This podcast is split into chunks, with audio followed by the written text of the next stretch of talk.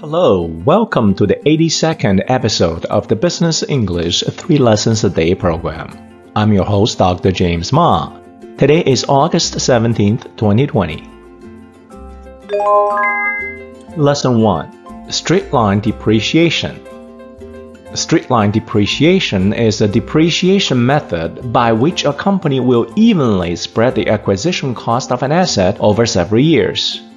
Straight line method is preferred by startup companies with little profit because the method makes earnings numbers appear bigger.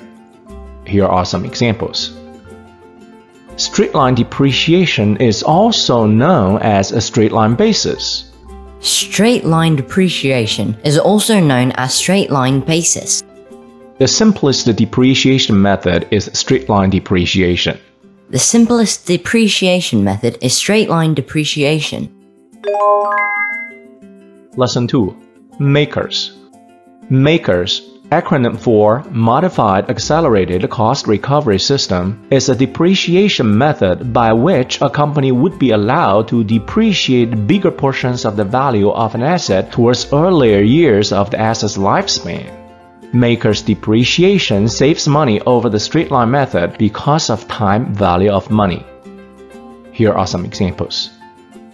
Given the option, an established company would prefer the MACRS over straight line depreciation because of tax benefit of the MACRS. Given the option, an established company would prefer the MACRS over straight line depreciation because of the tax benefit of the MACRS. The MACRS is the predominant depreciation method in the United States. The MACRS is the predominant depreciation method in the United States. Lesson 3 Salvage. The word salvage can be used both as a noun and as a verb. To salvage is to save or rescue from ruin or wreckage. In finance, to salvage is simply to sell an old piece of equipment for the residual value the equipment still has. Here are some examples.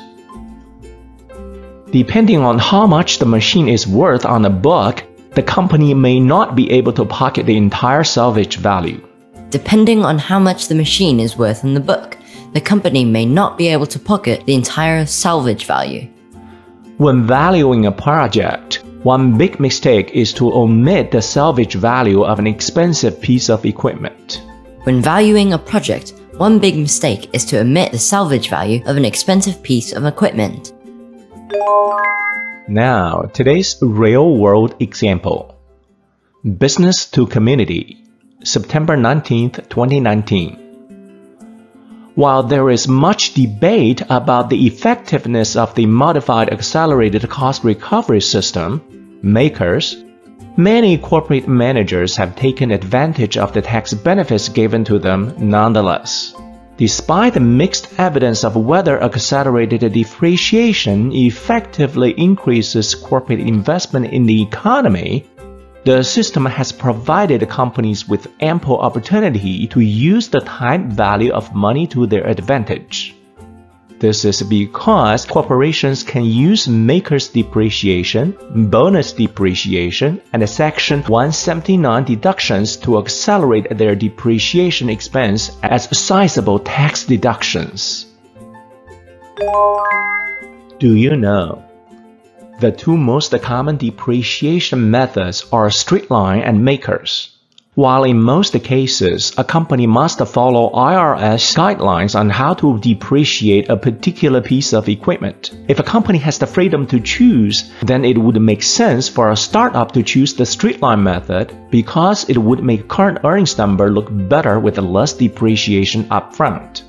For a mature company with lots of profit, however, it is usually in the company's best interest to choose the MACRS method because it would result in less tax burdens today with more depreciation upfront. Even though the overall tax liability will be the same with either method, saving more tax dollars today is more beneficial due to time value of money. Thank you for listening to today's episode of Business English 3 Lessons a Day program. See you next time.